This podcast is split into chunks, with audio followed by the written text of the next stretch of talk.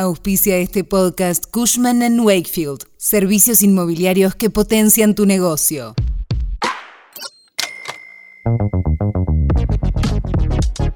El martes la jornada cambiaria fue para el infarto.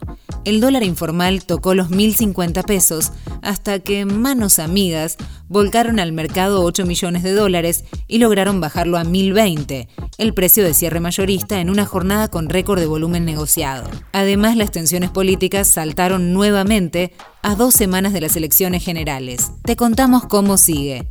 Cuando arranca el día en el tren volviendo a casa o mientras salís a caminar, nosotros te contamos qué pasa y te hacemos la economía más fácil. Soy Melina Greco y esto es Economía al Día, el podcast de El Cronista. Seguinos en nuestro canal de Spotify y escuchanos todas las mañanas.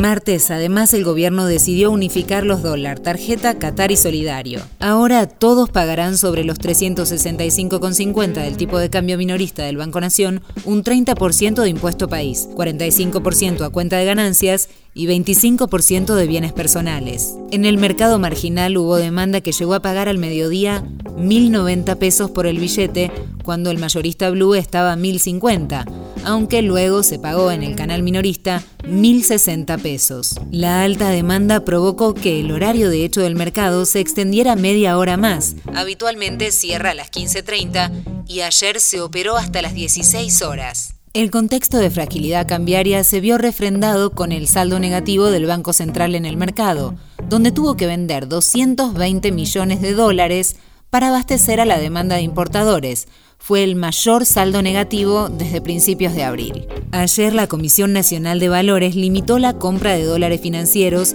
a inversores radicados en el exterior y la de clientes argentinos que operan por orden de terceros en un endurecimiento más del cepo sobre el dólar bolsa. A su vez, los clientes argentinos que poseen quit y operen por cuenta y orden de terceros también tendrán un cupo de operación de hasta 100 millones de pesos y deberán detallar quién es el tercero para el que operan.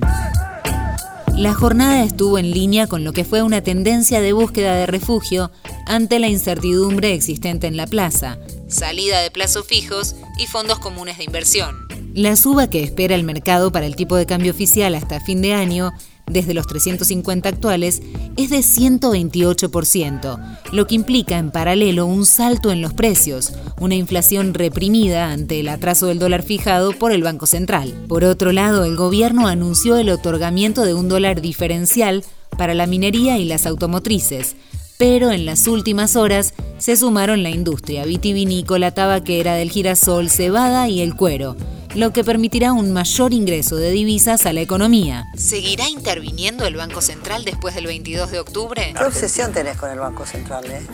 Por lo pronto las municiones son escasas, por más que en la plaza de futuros tenga un margen adicional para las ventas. Los antecedentes juegan en contra de la estabilidad del mercado debido a que tras las pasos de agosto el gobierno dispuso una devaluación del 22% y por ello las expectativas devaluatorias existentes ahora.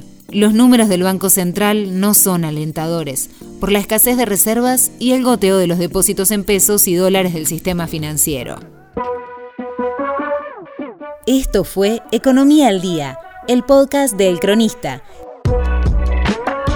Seguinos en nuestro canal de Spotify y escuchanos todas las mañanas. Y si te gustó el podcast, puedes recomendarlo. Coordinación Periodística Candelaria Domínguez. Producción SBP Consultora. Hasta la próxima.